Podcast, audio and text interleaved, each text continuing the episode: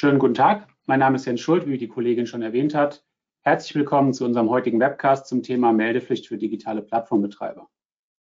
Zusammen mit mir heute wird Herr Dr. Fabian Schmal und Herr Dr. Liegmann Sie über die aktuellen ähm, Situationen zum Thema digitale Plattform informieren. Wir schauen uns auch an, welche Punkte für Sie gerade relevant sind, wie Sie jetzt handeln können und was Sie vielleicht auch äh, interessiert und vielleicht auch schon mitbekommen haben, wie sich die Nichtbeanstandungsregelung auf die aktuelle Meldefrist auswirkt.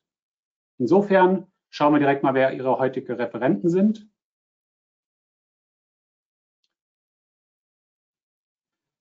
Wir sind heute zu dritt. Meine Wenigkeit, Jens Schuld. Ich bin aus unserer Frankfurter Niederlassung. Dann haben wir den Herrn Dr. Schmal aus unserer Düsseldorfer Niederlassung und ähm, Herrn Dr. Liegmann aus dem Bereich Umsatzsteuer, denn da möchten wir Ihnen auch einen kleinen Einblick geben, wie sich Umsatzsteuerthemen ebenfalls auf digitale Plattformbetreiber auswirken werden. Aber starten wir jetzt rein in das Thema, weil das wird Sie brennend interessieren. Denn starten wir auch mit folgender Information.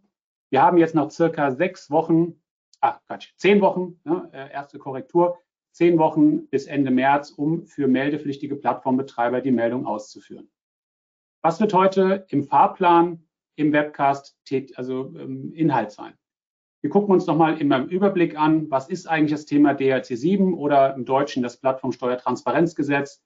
Wir gehen nochmal auf die Details ein, weil einige von Ihnen kennen es vielleicht, einige von Ihnen haben es vielleicht schon gehört, aber andere von Ihnen wiederum haben sich mit dem Thema noch nicht auseinandergesetzt. Deswegen möchten wir dieselbe Wissensgrundlage ja, herbeiführen. Also geht es darum, was sind eigentlich, was ist eigentlich eine Plattform, was ist ein Plattformbetreiber? Was sind Anbieter auf einer Plattform? Welche relevanten Tätigkeiten müssen auf dieser Plattform erbracht werden? Exemplarische Anwendungsfälle, ganz wichtig. Nur dann kann man sich auch ein bisschen reinversetzen, ob das für einen interessant ist oder nicht. Was müssen diejenigen, die vielleicht schon eine Meldepflicht für sich identifiziert haben, eigentlich tun? Was bietet das BZST an? Ganz am Ende, last but not least, loslegen. Das heißt, was sind die relevanten und wichtigsten fokussierten Schritte für Sie, die Sie jetzt in den nächsten zehn Wochen unternehmen müssen? Es gibt zwar einiges mehr, aber es geht ja auch darum, worauf muss man sich jetzt konzentrieren. Und wie bereits angekündigt, Antworten auf Ihre Fragen. Nutzen Sie gerne den Chat, schreiben Sie Ihre Fragen dort rein. Wenn wir diese beantworten können, werden wir das gerne tun und im, ansonsten gerne im Nachgang. Nun, also was ist jetzt im Überblick für DRC 7 und das Plattformsteuertransparenzgesetz einleitend zu sagen? Es geht darum, herauszufinden, was ist eigentlich ein meldepflichtiger Plattformbetreiber. Es ist eine EU-Richtlinie, das heißt, es gilt für das komplette Mitglied, für alle Mitgliedstaaten in der EU. In dem Falle ist das eben auch fokussiert auf Europa, ähm, aber auch für Plattformen vielleicht aus Drittstaaten. Werden wir später drauf kommen. Relevante Tätigkeiten. Das heißt, in dem Gesetz und in der Richtlinie sind Tätigkeiten benannt, die erbracht werden müssen, damit überhaupt eine Meldepflicht eintritt. Da kann man abgrenzen, damit kann man auch Freistellungen erreichen. Also da ist es auch ganz wichtig, darauf zu achten, ob Sie diese Tätigkeiten überhaupt erbringen, weil wenn Sie die nicht erbringen, müssen Sie sich melden. Ausnahmen. Ausnahmen gibt es leider ganz, ganz wenige und die, die es gibt, betreffen auch nur wenige. Insofern kann man sie gerne kurz erwähnen, werden wir auch tun. Leider kann man damit nicht viel erreichen, aber unerwähnt werden wir sie nicht lassen. Informationen, das heißt, welche Daten müssen Sie eigentlich melden? Kompliziert ist das Ganze nicht wirklich von den Daten, die man zusammentragen muss. Es ist nicht wie Pillar 2 oder andere äh, rechtliche, steuerrechtliche Regelungen mit komplizierten, berechneten Daten. Aber trotzdem müssen die Daten irgendwo hergenommen, zusammengetragen und übermittelt werden. Meldezeitraum, das war der Spoiler, das war der Anfang, den ich eben erwähnt hatte. Regulär muss man bis zum 31.01. eines Jahres für, also im Folgejahr, für das vorangegangene Jahr melden. Für 2023, also abgelaufenes Kalenderjahr, dürfen wir dieses Jahr uns etwas mehr Zeit lassen. Ein Schelm, wer denkt, dass das BZST das aus reiner Gutmütigkeit macht, die sind mit ihrer Schnittstelle meines Erachtens nicht schnell genug fertig geworden. Und deswegen wird das Ganze verschoben. Wichtig hierbei, wenn wir uns nochmal die äh, Timeline angucken, wie das Ganze auch entstanden ist.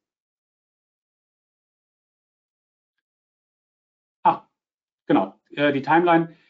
Die, ähm, das Verschieben der Meldung ist auch nur für verschiedene, verschiedene Tätigkeiten ähm, erlaubt. Einerseits für die Meldung und die Korrektur, für die Drittstaaten oder für die Drittstaatenplattform die Registrierung, ähm, auch die Mitteilung an die Anbieter ist verschoben, als auch die Dokumentation. All das, was Sie in diesem rot beziehungsweise pinken Kasten sehen, sind die Bereiche, die von der Nichtbeanstandungsregelung umfasst sind. Wichtig hierbei ist aber auch anzumerken, wenn Sie innerhalb von Europa noch in mehreren Ländern tätig sind, diese Verschiebung hat nicht jedes EU-Land. Deutschland hat hier momentan nach unserem Kenntnisstand die großzügigste Verschiebung. In anderen Ländern ist es mitunter nur zwei Wochen oder gar nicht. Beispielsweise Frankreich. Hier gibt es keinerlei Verschiebung an der Stelle. Insofern, wenn Sie, wie gesagt, über, über mehrere Länder tätig sind, dann müssen Sie das auch bitte beachten.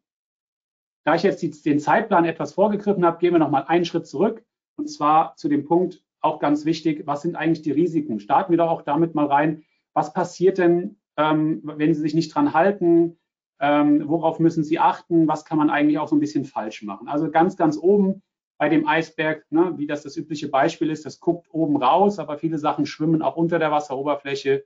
Die Betroffenheit ist der erste Schritt, herauszufinden, muss ich eigentlich melden oder muss ich nicht. Das ist auch nicht so eindeutig in vielen Fällen. Wenn man nicht so eine klassische Plattform hat, wie für das Gesetz geschaffen, muss man da schon ein bisschen tiefer einsteigen. Datenschutz, ein vielleicht auch neues Thema, weil Sie, wenn Sie Meldepflichten haben, Daten Dritter melden. Also müssen Sie hier Datenschutzvorgaben, Datenschutzrechte einhalten, sich damit auseinandersetzen. Denn ähm, man kann auch hier möglicherweise einen DSGVO-Verstoß haben, wenn Sie Daten melden und sich vorher, wie gesagt, nicht damit auseinandergesetzt haben, AGBs angepasst haben oder ähnliches. Vielerseits wird auch gefragt, was passiert denn, wenn ich nicht melde oder unrichtig melde oder es verspätet mache. Das sind Bußgelder, die bis zu 30.000 Euro für die Meldung in Anspruch nehmen können. In manchen Fällen sogar 50.000 Euro, wenn Sie sich als Drittstaatenplattform nicht registrieren also das ist nicht gerade unerheblich, da man davon ausgehen muss, dass so eine Feststellung der unrichtigen Meldung erst viele Jahre später erfolgt und sich das über mehrere Jahre aufkumulieren kann. Gleichzeitig kann für die digitalen Plattformbetreiber auch umsatzsteuerliche Themen direkt mit ein Thema werden. Auch die Haftung für Anbieter, weitere äh, Themen, die für Sie relevant sein könnten, kommen wir später nochmal in einem eigenen Punkt dazu. Die Sachen, die man nicht offensichtlich sieht, ist das, der Umfang der Meldung. Das heißt, was muss ich eigentlich melden?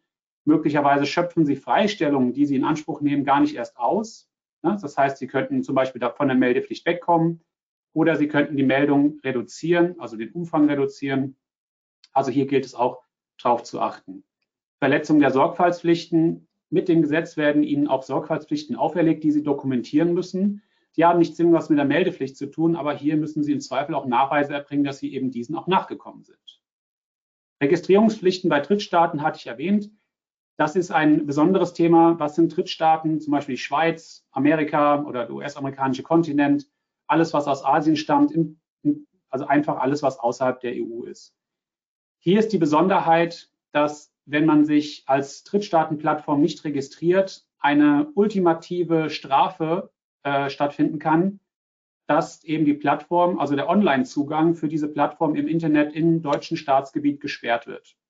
Das ist eine ziemlich heftige Strafe. Manche sagen, es wäre auch Online-Zensur. Faktisch ist sie aber im Gesetz drinne und kann dann zum Beispiel für Drittstaaten-Plattformen, die vielleicht einige von Ihnen kennen, ähm, eingesetzt werden. Und natürlich nicht zu vergessen, da es ja eine EU-Richtlinie ist, kann man das auch in verschiedenen Ländern unterschiedlich interpretieren. Das heißt, es gibt zwei Interpretationsdifferenzen, aber Gott sei Dank nicht allzu viele. Dann gehen wir weiter. Den Zeitplan hatten wir eben schon. Also wichtig nochmal, bis zum 31. März haben Sie Zeit, Ihre Meldung durchzuführen. Zehn Wochen, das ist nicht viel, das ist ein Sprint, das ist kein Marathon mehr. Insofern kann man auch hier nur sagen, ähm, nutzen Sie die Chance, sich eingehend damit zu beschäftigen. Die nächsten Schritte wird Herr Dr. Schmal Ihnen vermitteln zum Thema Plattform, Plattformbetreiber, Anbieter, relevante Aktivitäten, damit wir Ihnen hier auch mal die Details zu den Tatbestandsmerkmalen kommunizieren können.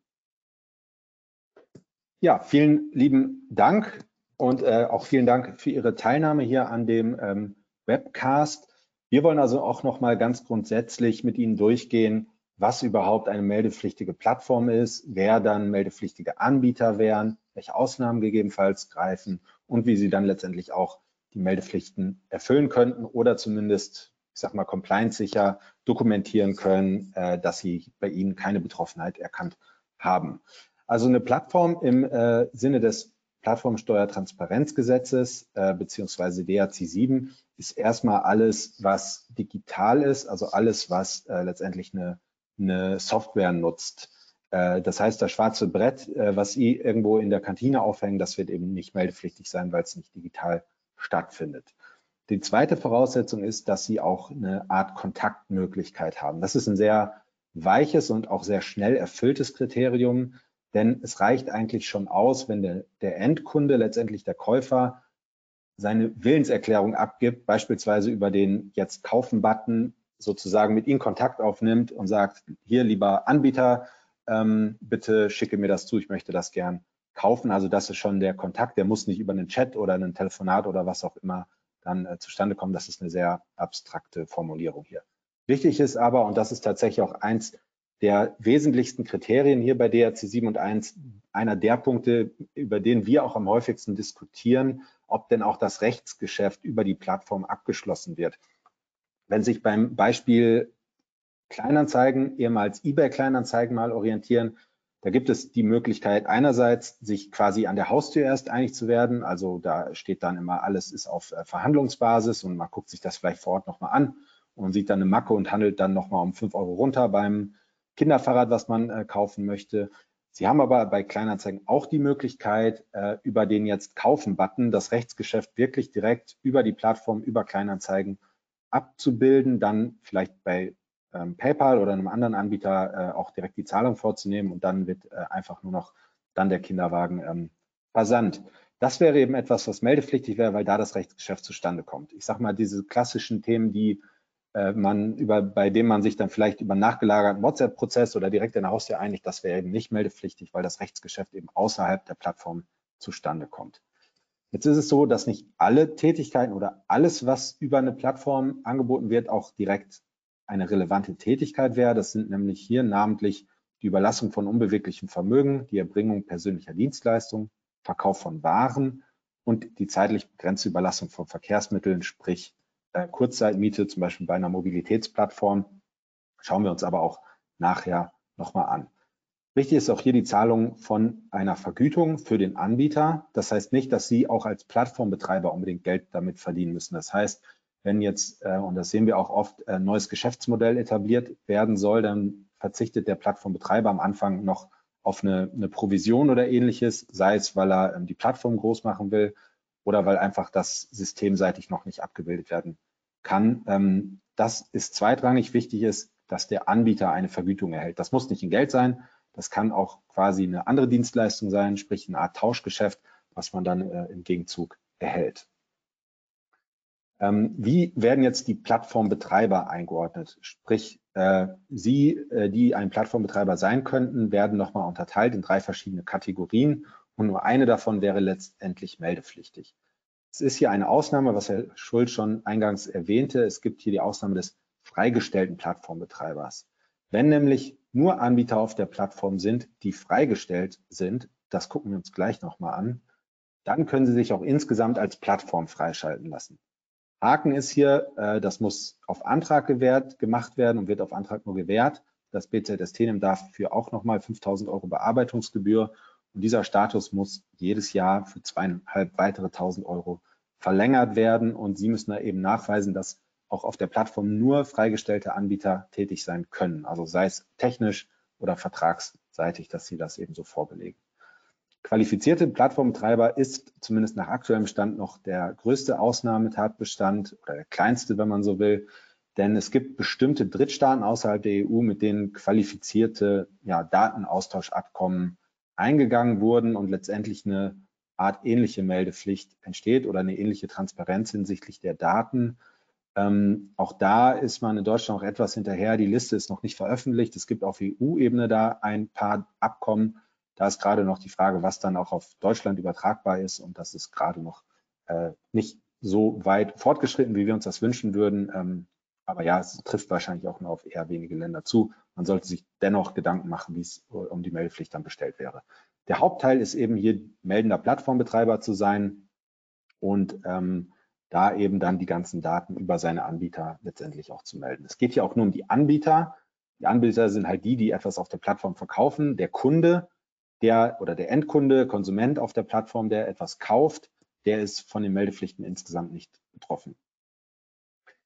Wenn Sie sich jetzt gefragt haben, hm, ja, so ganz kann ich mich da nicht einordnen und ich kann auch nicht sagen, ist das jetzt, was ich mache, eine Plattform oder ist es auch eine relevante Tätigkeit, was über die Plattform läuft, dann können Sie auch eine Auskunft beim Bundeszentralamt für Steuern stellen nach Paragraph 10 des Plattformsteuertransparenzgesetzes und hier haben Sie nochmal die Möglichkeit, Ihre eigene Rechtsauffassung darzulegen, äh, noch ein paar andere Angaben über sich zu machen und können dann quasi kostenpflichtig ebenfalls für 5000 Euro und mit einem halben Jahr Bearbeitungszeit äh, eine ja, Auskunft erhalten, ob äh, quasi Daumen hoch oder Daumen runter Sie bei sich eine ähm, meldepflichtige Plattform haben oder nicht.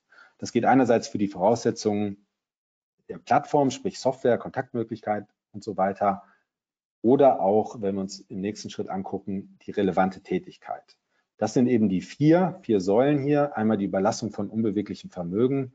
Das ist auch einer so der, Haupt, der Hauptargumente für DRC7. Das war nämlich stellen Sie sich vor, die ähm, Wohnungsanbieter in Berlin, die dann ihre Wohnungen, während sie äh, auf Bali äh, sind, äh, für drei Wochen untervermieten bei einem großen einschlägigen Portal, ihre Mieteinnahmen dann aber nie ähm, dem Fiskus gemeldet haben und so halt ein großer steuerlicher Schaden entstanden ist. Das ist eine der primären Zielsetzungen von DRC 7. Wir lernen jetzt aber auch im weiteren Verlauf immer mehr kennen, dass es eben längst nicht nur diese Fälle sind, die davon jetzt abgedeckt werden, sondern dass auch tatsächlich ja ärgerliche und auch ähm, frustrierende Fälle dabei sein können, wo eben eine Meldepflicht entsteht, die eigentlich mit dem Sinn und Zweck der Gesetzgebung nicht mehr wirklich zu rechtfertigen ist. Die zweite ähm, Säule, und das ist auch eine, die dem Hintergrund äh, des Gesetzes noch gut gerecht wird, ist die Erbringung persönlicher Dienstleistungen. Das sind zum Beispiel Chauffeurdienste auch. Das heißt, wenn Sie sich irgendwo ähm, über eine App einen ähm, Taxi oder Mietwagen bestellen, den dann nutzen. Also sie, jemand fährt und sie halt einen Einfluss auf die Dienstleistung haben. Das heißt, die können bestimmen, wo es hingeht, in Abgrenzung zum Bus beispielsweise, wo sie sich einfach noch reinsetzen und entlang des Fahrplans dann ähm, ja, bewegt werden letztendlich. Verkauf von Waren und Gütern ist eben alles ähm, physisches, alles anfassbare. Auch zum Beispiel Tiere gelten hier als Ware. Gutscheine gelten als Ware, wenn sie physisch vorliegen. Digital, elektronische Gutscheine sind hier sehr wahrscheinlich ausgenommen. Müsste man sich im Detail mal angucken, aber das wäre eben nichts, was man anfassen kann. Letztendlich ist das eine Definition, die aus äh, ja, dem bürgerlichen Gesetzbuch äh, so mehr oder weniger übernommen wurde.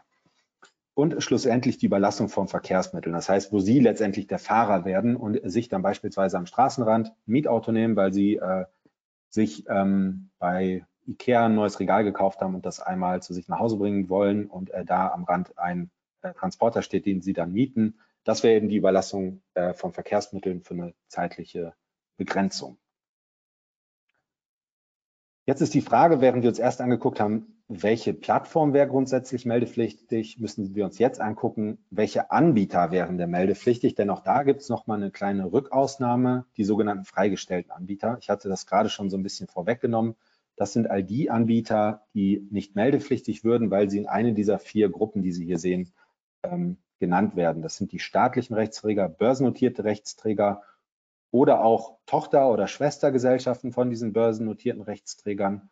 Und äh, hier auch Vertrauensschutz genießen sehr große Immobilienanbieter, die 2000 äh, Vermittlung für die jeweilige Einheit, sprich zum Beispiel das Hotel, pro Jahr erzielen können. Und das ist auch eine interessante Gruppe, äh, Anbieter mit weniger als 30 Warengeschäften und damit weniger als 2000 Euro Verdienst äh, im Jahr beziehungsweise Umsatz im Jahr. Die würden eben auch freigestellt werden. Das sehen wir tatsächlich im Moment recht häufig, dass ähm, es zum Beispiel C2C-Plattformen gibt, wo man also gebrauchte äh, Dinge veräußert äh, an andere Konsumenten ähm, oder Endkunden und da eben diese Grenzen nicht unbedingt gerissen werden, ist die Frage, wie man das dann äh, weiter meldet, beziehungsweise ob auf der, auf der Plattform technisch sichergestellt ist, diese Grenze auch nicht zu erreichen dann kann man eben sich als Plattform insgesamt freigestellt lassen oder gegebenenfalls eine Nullmeldung abgeben. So, jetzt gucken wir uns ein paar exemplarische Anwendungsfälle an, um das Ganze noch mal ein bisschen äh, besser zu verdeutlichen und die Thematik noch mal hier äh, praxisnah zu schärfen. Der Klassiker ist hier also der Marktplatz, den Sie alle kennen. Ich hatte gerade schon äh, hier auch Kleinanzeigen erwähnt, ähm, ohne Kleinanzeigen dazu nahe treten, aber auch die haben schon bei sich auf, den, auf der Homepages ähm, ja, Mikroseiten äh, veröffentlicht, um da auch ihre Anbieter entsprechend zu sensibilisieren. Das heißt, der Marktplatz ist letztendlich eine ja, Plattform, wo sich ähm, Anbieter darauf anmelden, registrieren und dann die Kunden wiederum äh, diese Waren über den Plattform oder über die Markt, ja, Marktplatz beziehen. Äh, der Marktplatz nimmt in der Regel eine Gebühr und ähm, so kann man eben als Anbieter recht gut, ohne eine große eigene Infrastruktur vorhalten zu müssen, eben auf die Nachfrage der Kunden äh, reagieren bzw. die dann bedienen. Eine Abgrenzung wäre hier eben nicht meldepflichtig. Das wäre das schwarze Brett was beispielsweise in der Kantine hängt oder wie ich vorhin schon sagte, wo man sich eigentlich erst an der Haustür einig wird, zu welchem Preis äh, letztendlich äh, das Gut oder auch die Dienstleistung ähm, veräußert wird. Da sind Sie als Plattformbetreiber auch nicht in der Pflicht, jetzt Prozesse zu etablieren, ähm, äh, die dazu dienen, ähm, die Höhe der Vergütung irgendwie noch im Nachgang zu erfahren. Das heißt, da muss man jetzt nicht noch irgendwie äh, da anrufen, äh, den Anbieter und fragen, ja, wie habt ihr euch denn geeinigt oder nochmal ein E-Mail schicken, äh, wo das nochmal angegeben werden muss, sondern da gibt es keine Pflicht. Es wäre halt eben nur, wenn das Rechtsgeschäft unmittelbar über die Plattform ähm, zustande kommt. Einer, und das ist ein recht ärgerlicher Fall tatsächlich, ähm, so ist zumindest unsere Einschätzung und auch Wahrnehmung von dem, was wir mit ähm, Mandanten, vom Mandanten hören, ist die, ähm, die Konzerngesellschaft oder die verbundenen Rechtsträger. Denn auch hier könnte grundsätzlich eine Meldepflicht vorliegen. Das heißt beispielsweise, wenn wir ein produzierendes Unternehmen oder einen produzierenden Konzern haben äh, mit verschiedenen Werken und äh, da gibt es ein Bestellsystem, beispielsweise wenn die Schrauben am Band fehlen, dann wird über eine Plattform nachbestellt und Anbieter auf der Plattform ist eine andere Tochtergesellschaft, beispielsweise eine zentrale Einkaufsgesellschaft, die dann diese äh, Schrauben über die Plattform zur Verfügung stellt. Auch sowas könnte eine meldepflichtige Plattform sein. Da muss man dann ganz genau hingucken und natürlich auch aufpassen, wo man das hat. Oder beispielsweise, wenn Sie im Konzern eine Plattform betreiben, auf der vielleicht nur ein zentraler Anbieter äh, ist, dann würde auch dieser eine zentrale Anbieter schon reichen, um quasi eine Meldepflicht auszulösen. Das heißt, konzernintern könnte es sein oder wenn nur ein Anbieter auf der Plattform ist, das reicht schon, um da eben quasi infiziert zu werden. Äh, das hat auch nochmal ein BMF-Schreiben klargestellt, dass es eben keine Ausnahme für konzerninterne Plattformen gibt. Das ist eben eine sehr ähm, abstrakte Sichtweise. Man kann natürlich dann, und das machen wir viel auch in, den, in der Argumentation oder in den Defense-Papern reingehen und natürlich auch noch die anderen Voraussetzungen überprüfen, sprich, kommt das Rechtsgeschäft wirklich über die Plattform zustande? Gibt es vielleicht auch andere Ausnahmen, weshalb man aus der Meldepflicht rausfällt? Da ist es eben wichtig, äh, einmal durchzugehen und zu gucken, wo überall könnte eine Betroffenheit ähm, vorliegen. Äh, Fabian, hier ist der Jens. Hi. Ähm, sag mal, wir haben uns ja jetzt schon sehr viele Projekte angeschaut. Was war denn für dich so das überraschendste Projekt oder das überraschendste Geschäftsmodell, was dir jetzt in den letzten Monaten begegnet ist? Ja, also äh, tatsächlich das überraschendste Geschäftsmodell, was ich tatsächlich wirklich überhaupt nicht auf dem Schirm hatte, war ein ähm, Anbieter für ähm, Erwachsenenunterhaltung, der also ja, Webcam-Services anbietet, wo viele Selbstständige ähm, registriert sind, die dann eben ihre Dienstleistungen über die Webcam im Erwachsenenbereich anbieten und sich da eben die Frage gestellt hat, wäre das eine relevante Tätigkeit, sprich eine personalisierte oder individuelle Dienstleistung. Und man dann letztendlich gucken müsste, ja, liegt das vor? Wie individuell ist das denn? Ist das quasi ein Standardpaket, was man erwirbt oder müsste man wirklich tiefer, tiefer äh, sich das mal anschauen und äh, gucken, äh, ob das einen hinreichend individuellen Charakter hat. Das war etwas, was ich tatsächlich nicht auf dem Schirm hatte. Und gleichzeitig fand ich es extrem spannend zu sehen, wer sich überhaupt alles Gedanken machen muss äh, um DRC 7. Jetzt, wie sieht es denn bei dir aus? Was waren deine Erfahrungen? Ja, mich hat massiv überrascht bei den Betroffenheitsanalysen, die wir gemacht haben, insbesondere bei Mandanten, wo, äh, wo nicht nur ich, sondern wir alle irgendwie gedacht haben, okay, wir kennen den Man das Mandat, wir kennen deren Kerngeschäftsmodell und hatten natürlich eine gewisse Sicherheit zu verstehen, was der Mandant eigentlich so macht. Also hier als Beispiel fand ich auch Automobilhersteller total spannend. Ne? Da habe ich gedacht, na, da wird jetzt nicht allzu viel Plattformen vorliegen. zumindest was das Kerngeschäft äh, des Automobilbaus oder des, des Automobilverkaufs anbelangt. Aber gerade im internationalen Umfeld gab es dann Plattformen, in der dann der Automobilproduzent eine Plattform bereitgestellt hat, in dem man dann mit den Händlern etwas gemacht hat. Das fand ich äh, sehr interessant, also fand ich sehr interessant, hat mich total überrascht. Und ähm, weiterhin war es halt eigentlich immer, jedes Mal, wenn wir das Kerngeschäft gedacht haben zu verstehen, kam man nochmal mit so Kleinigkeiten um die Ecken, so wie so Komplementärgeschäftsmodelle, so, ich sage mal bewusst Kleinkram, der zusätzlich verkauft oder angeboten wurde. Der macht vielleicht mal ein Prozent vom Umsatz aus oder noch weniger. Und das am Ende hat dann zu einer möglichen Melde- oder zu einer Meldepflicht geführt, aber das Kerngeschäft nicht. Und dann stellt sich natürlich die Frage, ne, soll eine Regelung wie DRC 7 am Ende dazu führen, dass man ein gewisses Vertriebsmodell einstellt, weil man, also ne, eher spaßeshalber betrachtet, ne, wegen Steuern auf Geschäft verzichtet. Also das ist die Überraschung, ist wirklich die Überraschung, dass wir Geschäftsmodelle sehen, wo keiner mit gerechnet hat. Aber Jetzt ist es auch etwa ähm, genug unsererseits. Möchten Sie auch mit einbinden? Wir haben nämlich auch ein paar Fragen für Sie. Haben Sie denn schon mögliche Plattformen bei sich identifiziert? Haben Sie vielleicht auch mehr als nur eine? Gerade das, was ich eben für mich überraschend festgestellt hatte. Ähm, haben Sie vielleicht mehr als nur eine Plattform bereits identifiziert, obwohl Sie gedacht haben, nur eine wird sein und auch nicht ganz uneigennützig die Zwischenfrage, möchten Sie im Nachgang gerne von uns kontaktiert werden, auch um da über das Thema DRC7 zu sprechen. Haben Sie konkrete Anwendungsfälle, vielleicht auch im Bereich der Umsatzsteuer zu digitalen Plattformen? Äh, die Fragen werden Ihnen gerade eingeblendet und dann äh, sehen Sie auch gerade für die ersten beiden Fragen dann auch das Ergebnis, weil ich glaube, das ist ein nettes Sounding, wer sich schon damit beschäftigt hat, wer wie viele Plattformen auch identifiziert hat, weil es ist ja häufig nicht nur eine.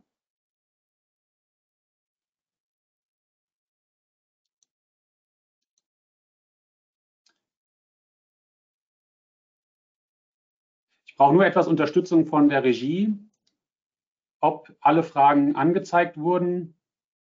Ja. Gut, ah, eine, eine überwiegende Mehrheit hat sich schon mit der Betroffenheit äh, beschäftigt. Ja, super.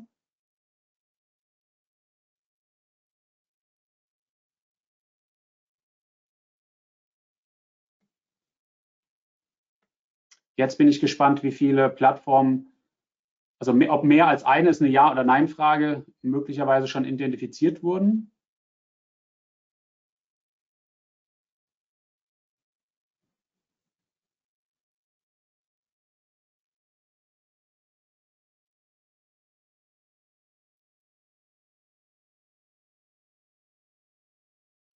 Auch das, na, Gesetz der großen Zahlen ist fast 50-50, auch, auch sehr interessant.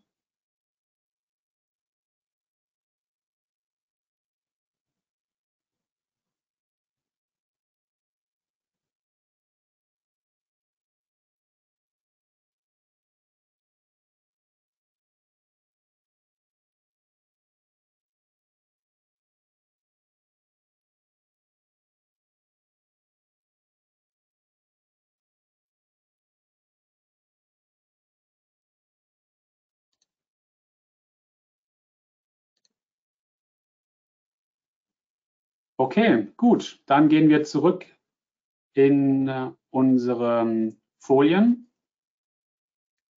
Fabian, du müsstest wieder sichtbar teilen. Oder ich muss wahrscheinlich einmal noch neu teilen, genau.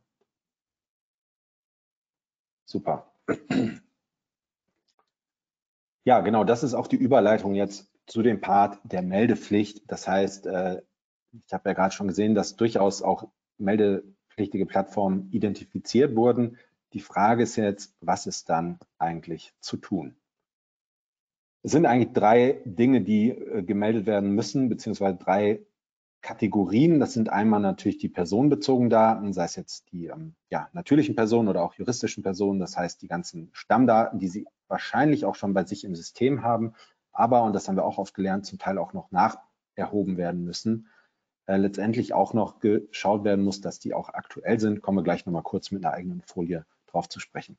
Und das ist natürlich für den ähm, Fiskus der interessanteste äh, Part, das ist hier die Nummer zwei, nämlich die sachbezogenen Daten, sprich die Quartalsumsätze. Also wie viel wurde letztendlich überhaupt von dem Anbieter umgesetzt und äh, welche Gebühren wurden dafür erhoben und äh, beziehungsweise einbehalten.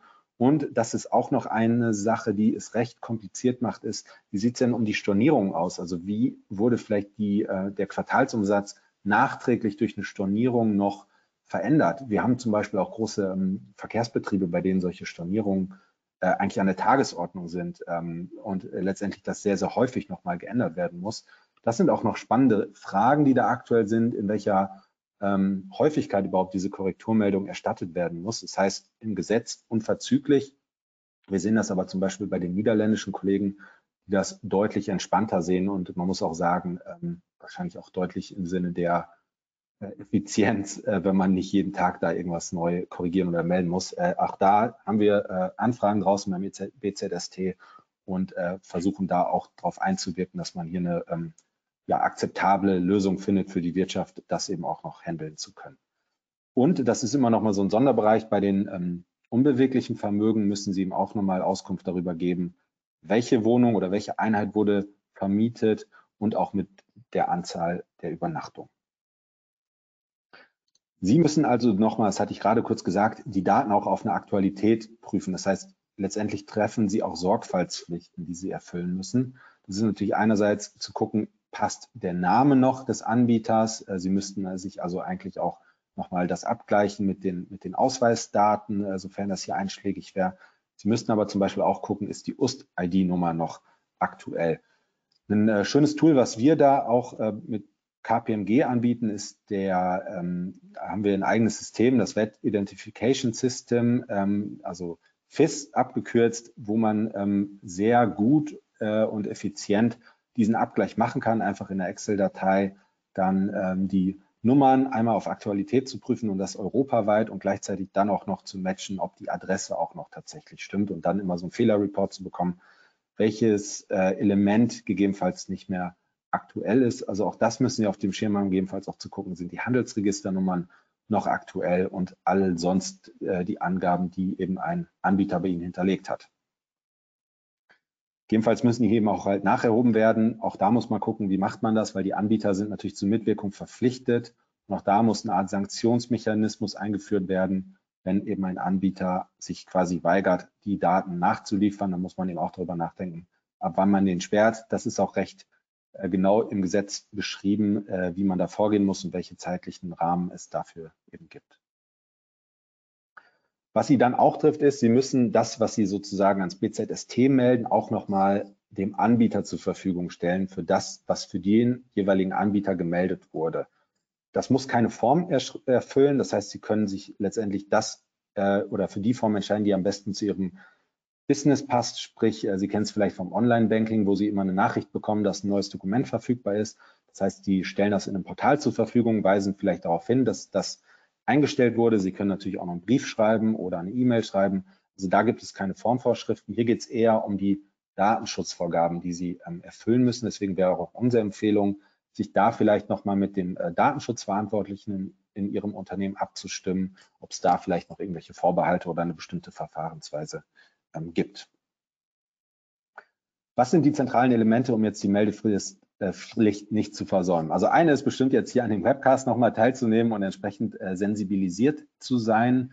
Gleichzeitig, und das kennen Sie äh, sicherlich, wenn Sie ähm, da mit einem steuerlichen Hintergrund oder in einer Steuerabteilung arbeiten, ist die proaktive Einbindung der Steuerabteilung. Das gilt ja nicht nur für DRC 7, sondern für ganz, ganz viele Geschäftsmodelle und Sachverhalte, dass man am Ende nicht eben als Spielverderber dasteht, weil man vielleicht sagt, okay, wenn wir äh, hier so eine Plattform einfügen, dann haben wir einführen, dann haben wir aber das und das noch mit DRC7.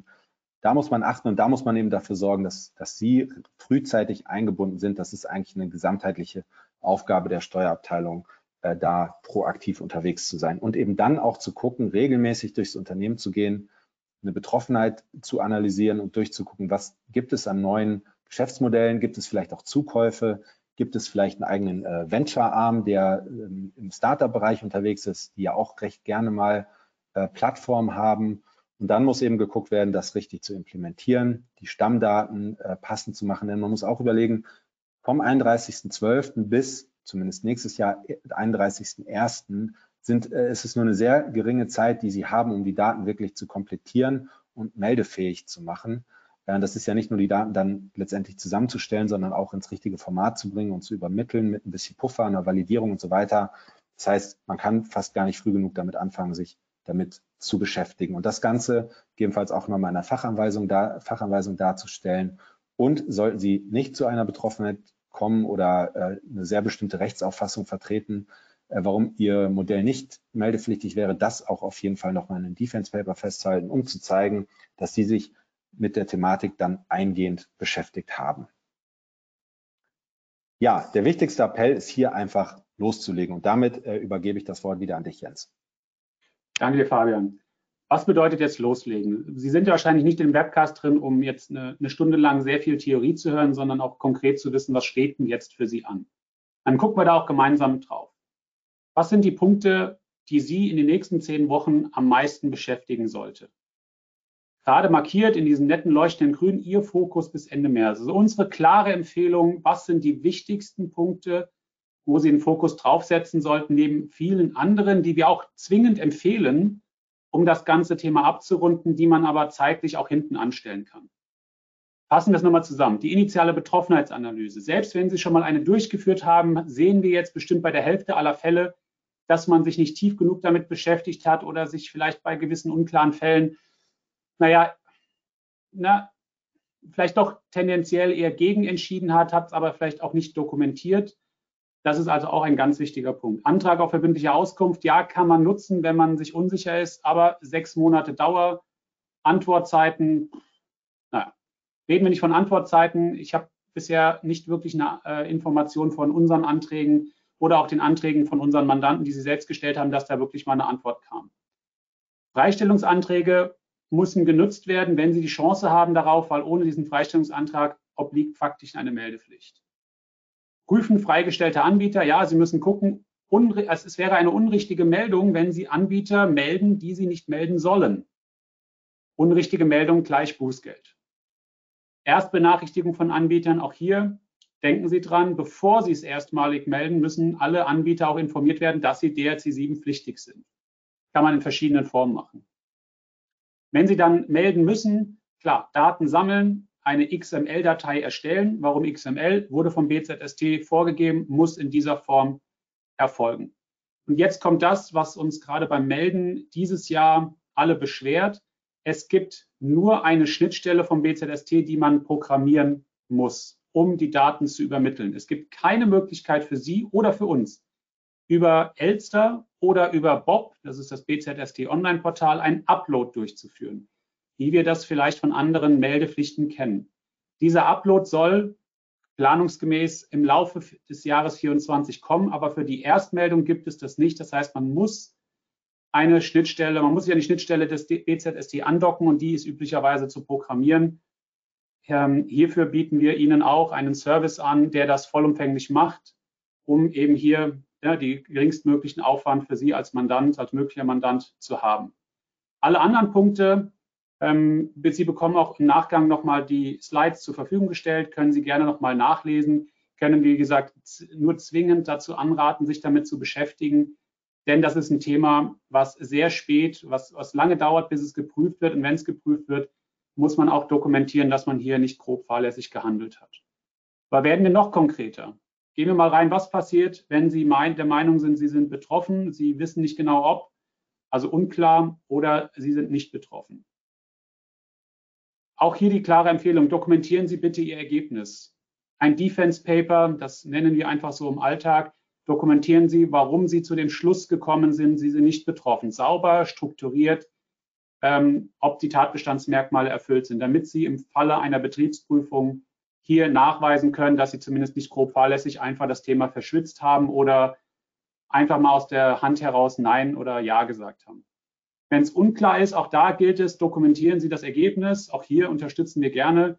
Sie können den Antrag stellen, wenn Sie hier eine gewisse Rechtssicherheit erlangen wollen und müssen natürlich auch abwägen, wenn es eine unklare Situation ist, wollen Sie melden, wollen Sie nicht melden, denn die Situation ist folgende. Wenn Sie unrichtig melden, Unrichtig bedeutet auch, Sie melden, obwohl Sie es nicht hätten melden müssen.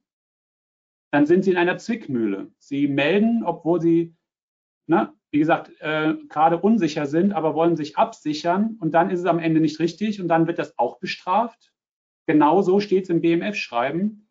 Das ist nicht wirklich fair, aber es wird bisher nicht aufgelöst, wie man damit umgehen soll. Wenn Sie betroffen sind und eine Meldepflicht haben, äh, wie erwähnt, Registrierung für Drittlandplattformen, denken Sie an den Antrag auf Freistellung, erstellen Sie die XML-Datei, die wird auch auf dem ähm, auf der BZST-Webseite wird dokumentiert und sind auch Informationen vorhanden. Das ist frei verfügbar und auch gut zu finden. Geben Sie in Google gerne DRC7 und BZST ein. Dort sind alle öffentlich verfügbaren Quellen zu finden. Das ist kein Geheimnis. Auch das BMF-Schreiben oder so ein Fragen- und Antwortkatalog ist hier öffentlich verfügbar. Gut, gehen wir eins weiter. Wie, wie kann so eine Meldung ablaufen? Ne? Also wir sind hier auf absolute Effizienz getrimmt. Wir stellen Ihnen in der Form eine ähm, Datei bereit, in der Sie die Daten eingeben können. Wir prüfen die auf Konsistenz und Vollständigkeit, erstellen die XML-Datei für Sie. Sie geben uns das nochmal frei. Wir übermitteln das. Sie kriegen die ähm, Übermittlungsprotokolle und dann sind Sie Ihrer Meldepflicht nachgekommen. Das kann in relativ kurzen Zeitraum erfolgen und äh, bieten wir Ihnen hier, wie gesagt, auch als Dienstleistung an, wenn Sie selbst nicht diese Schnittstelle programmieren wollen, die das BZST gerade obligatorisch voraussetzt. Das ist nichts, das haben wir uns nicht gewünscht, aber es ist leider gerade so und äh, dementsprechend muss man dem irgendwie begegnen und dafür können wir Ihnen ja jederzeit behilflich sein. Aber auch jetzt ähm, mal einen kurzen Schwenk rüber in die, in die Umsatzsteuer. Dafür wird ähm, Herr Dr. Liegmann Ihnen auch nochmal die anderen Themen, die auch mit digitalen Plattformen, auch mit der Umsatzsteuer zu tun haben, kurz darlegen. Danke, Jens. Ja, das freut mich sehr. Mein Name ist Bastian Liegmann und ich mache Umsatzsteuer. So, dieses Bekenntnis vorausgeschickt, habe ich jetzt fünf Minuten Zeit, um Ihnen ein bisschen einen Überblick über die schillernde Welt der Umsatzbesteuerung von Portalen zu geben. Wir haben das auf der Folie mit dem Eisberg, hatte der Jens Ihnen das schon einmal gezeigt. Was sich aufdrängt, ist das Thema Portalhaftung. Das sehen Sie hier oben links. Ja. Warum drängt sich das auf? Das Thema Portalhaftung ähm, bedeutet, dass Sie als Portalbetreiber möglicherweise für Umsatzsteuer haften, die Ihre Händler, diejenigen, die sich auf dem Portal angemeldet haben, nicht an das Finanzamt abführen. Der Gesetzgeber hat das natürlich als Missbrauchsvorschrift verstanden und um das ganz klarzustellen, diese Haftung ist der Regelfall. Ja. Es gibt eine Möglichkeit, wie Sie sich da ähm, herausbringen können und das sieht ähm, vor, dass Sie eben bestimmte Daten sammeln, aufzeichnen müssen, insbesondere die Umsatzsteueridentifikationsnummer der Teilnehmer. Darüber hinaus brauchen Sie aber ein gutes Compliance-System, um nicht doch wieder in die Haftung zu fallen. Es ist ein Regel-, Ausnahme-, Rückausnahmesystem. Und äh, wenn Sie sich da nicht sicher sind, ist das eine Sache, die man unbedingt prüfen sollte. Haftung heißt immer fremde Umsatzsteuer. Und hier auch nochmal, das wurde ja schon angesprochen, das äh, FIS-Tool, das wir haben, äh, man kann es nicht oft genug sagen, denn das ist wirklich mal die beste Lösung, die es am Markt gibt. Wichtig äh, ist, dass Sie äh, auch Umsatzsteueridentifikationsnummern für die Umsatzsteuer von inländischen Portalteilnehmern prüfen müssen, qualifiziert. Und das können Sie nicht einfach so, ähm, indem Sie sich da beim Bundeszentralamt einloggen. Das funktioniert nur für fremde Länder. Ähm, das FIS-Tool hat dann Workaround und ähm, kann Ihnen das ermöglichen. Dann fremde Umsatzsteuerhaftung. Aber die Frage ist, was ist mit der eigenen Umsatzsteuer? Das drängt sich deswegen auf. Klar, zum einen äh, ist bei Portalen häufig die Auffassung, dass ähm, auf elektronischem Weg erbrachte Dienstleistungen erbracht werden. Häufig stellt sich aber heraus, wenn man genauer hinguckt, dass das unter Umständen gar nicht so ist, dass es vielleicht eine Vermittlungsleistung ist oder noch etwas anderes. Ja, danach richtet sich dann sehr viel in der Umsatzsteuer vom Leistungsort bis äh, zur Art der Besteuerung und manchmal auch der Steuersatz. Ja, und dafür ist ganz entscheidend, sind Sie in einem B2C-Fall, sind Sie in einem B2B-Fall, sowohl für Lieferungen als auch sonstige Leistungen. Dann gibt es, das sind äh, die nächsten drei Punkte in der Umsatzsteuer, Fälle, in denen der Gesetzgeber oder die Rechtsprechung vorsieht, dass sie selbst der Schuldner der Umsatzsteuer sind, die eigentlich sonst der Händler hätte. Das heißt, der Leistende aus umsatzsteuerlicher Sicht an denjenigen, der Waren oder Dienstleistungen kauft über das Portal, sind dann nicht, äh, ist dann nicht der Händler, sind nicht die Teilnehmer, sondern wären dann sie. Das kann Ihnen passieren bei auf elektronischen Weg erbrachten Dienstleistungen. Ähm, dazu gibt es eine gesetzliche Vorschrift, die sogenannte Portalregelung. Das kann Ihnen aber auch darüber hinaus passieren bei anderen sonstigen Leistungen oder Waren über die Rechtsprechungsgrundsätze. Das ist die sogenannte Ladenrechtsprechung, die hier erwähnt ist. Dazu ist gerade noch eine Entscheidung beim Bundesfinanzhof anhängig, ähm, aber Finanzgericht Hamburg sagt, das ist sehr viel weiter zu verstehen als bisher. Also da ein potenzielles Risiko. Und ähm, das kann Ihnen auch bei Lieferungen passieren. Ähm, bestimmte Lieferungen mit Drittlandsbezug, Drittlandswaren, Drittlandshändler, da fingiert das Gesetz auch eine eigene Leistung des Portals, ähm, die dann zugerechnet wird. Und da leisten nicht die Händler. Schließlich ähm, kann es sich anbieten, im B2C-Bereich ähm, die Möglichkeit wahrzunehmen, wenn Sie grenzüberschreitende Leistungen an Kunden haben, den One-Stop-Shop in Anspruch zu nehmen. Der hat dann wieder eigene Regelungen. Sie können da über eine Erklärung beim Bundeszentralamt für Steuern Erklärungen in sämtlichen anderen EU-Mitgliedstaaten abgeben. Das äh, kann vieles vereinfachen, aber da sind auch einige Dinge zu beachten. Zum Beispiel, dass man über das Verfahren nicht alles abbilden kann, was in anderen Ländern passiert. Und außerdem, dass sie ähm, keine Vorsteuer aus anderen Ländern abziehen können. Da bleiben Sie im Vergütungsverfahren. So, das waren fünf Minuten Umsatzsteuer. Es gibt also viel. Das ist sozusagen die Bottomline. Und selten hat sich gezeigt, dass jemand da kein spannendes Thema hat. Ähm, wenn Sie nicht ganz, ganz sicher sind in der umsatzsteuerlichen Handhabung Ihrer eigenen Leistungen und ähm, der Compliance, ähm, die ich gerade erwähnt habe, im Sinne auf Haftungsvermeidung und so weiter, an. Vielen lieben Dank, Bastian. Und ich glaube auch, das Thema Portale zeigt auch nochmal rein vom Begriff, warum das Thema DRC 7 und das Gesetz überhaupt kam. Also das, die Gesetzesbegründung leitet damit ein, ja, ähm, nicht als Zitat, aber die, das steigende, die steigende Plattformökonomie und die, das Interesse daran, über Plattformen, Portale ähm, Geschäftsmodelle abzubilden, ist ein, ein wachsendes Business, ein wachsendes Geschäfts, ein wachsender Geschäftsbereich, der über die letzten Jahre signifikant zunimmt. Ist natürlich klar, wenn man über eine Plattform nur mit Provisionen ähm, anderen Geschäft ermöglicht, ist ein relativ risikoarmes Thema. Jedoch, wie wir das gerade bei der Umsatzsteuer gesehen haben, wird natürlich ein bisschen Umkehr betrieben, um den Anbietern auf die Finger zu klopfen. Auch das ist nachvollziehbar. Aber hier hat eben der Gesetzgeber erkannt, da ist sehr viel Schmackes drin, da ist sehr viel Energie drin. Also wird hier eben gehandelt, um, ja, wie soll ich sagen, Steuersubstrat, was versteckt wird. Äh, Fabian, wenn du auf die nächste Folie geht, fassen wir das nochmal zusammen für heute. Es geht darum, dass Steuerbetrug, Steuerhinterziehung ähm, und Steuern vermieden werden. Man, natürlich kann man nachvollziehen, dass die Person, die ihr Wohnzimmer fast gewerblich 360 Tage im Jahr vermietet, nicht mehr nur so handelt oder privat handelt. Jemand, der regelmäßig über einen Marktplatz ähm, Artikel veräußert, ne, ist ab in gewissen Form auch nicht mehr gewerblich, äh, nicht mehr privat unterwegs, sondern auch gewerblich. Das sind diejenigen, die mit diesem Gesetz eigentlich gefunden und adressiert werden sollen. Darüber hinaus ist aber die ganze Regelung doch so weit gefasst, dass wiederum gerade für die Industrie viel mehr Daten gesammelt wird. Ne? Thema gläserner Bürger und, und, und kommt hier alles mit zu tragen.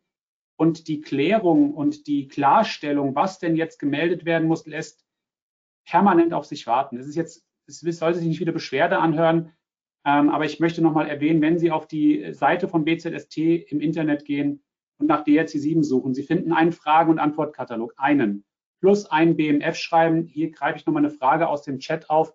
Ähm, wir haben hier einen kleinen Schreibfehler drin. Es ist das BMF-Schreiben vom 2. Februar 2023, nicht vom 2. Februar 2024. Das wurde, wie gesagt, jetzt gut vor einem Jahr veröffentlicht. Darin ist auch das Thema mit der Konzern internen Plattform nochmal erwähnt. Seitdem wurde im August nochmal, wie gesagt, der Fragen- und Antwortkatalog veröffentlicht. Sind das wirklich Antworten, mit denen man arbeiten kann? In vielen Fällen nicht. Es macht häufig mehr Fragen, als es Antworten liefert. Und wir hoffen auch im Sinne der ersten Meldung, dass sich vielleicht über das laufende Jahr mehr und mehr klarstellt und vielleicht mit so einer Whitelist, mit einer Blacklist, wie man sie auch immer nennen mag, ähm, für die verschiedenen Plattformtreiber klar ein Katalog herbei gewünscht wird, wann muss wer melden. Aber fassen wir nochmal zusammen, wann müssen Sie melden? Auf den Punkt gebracht.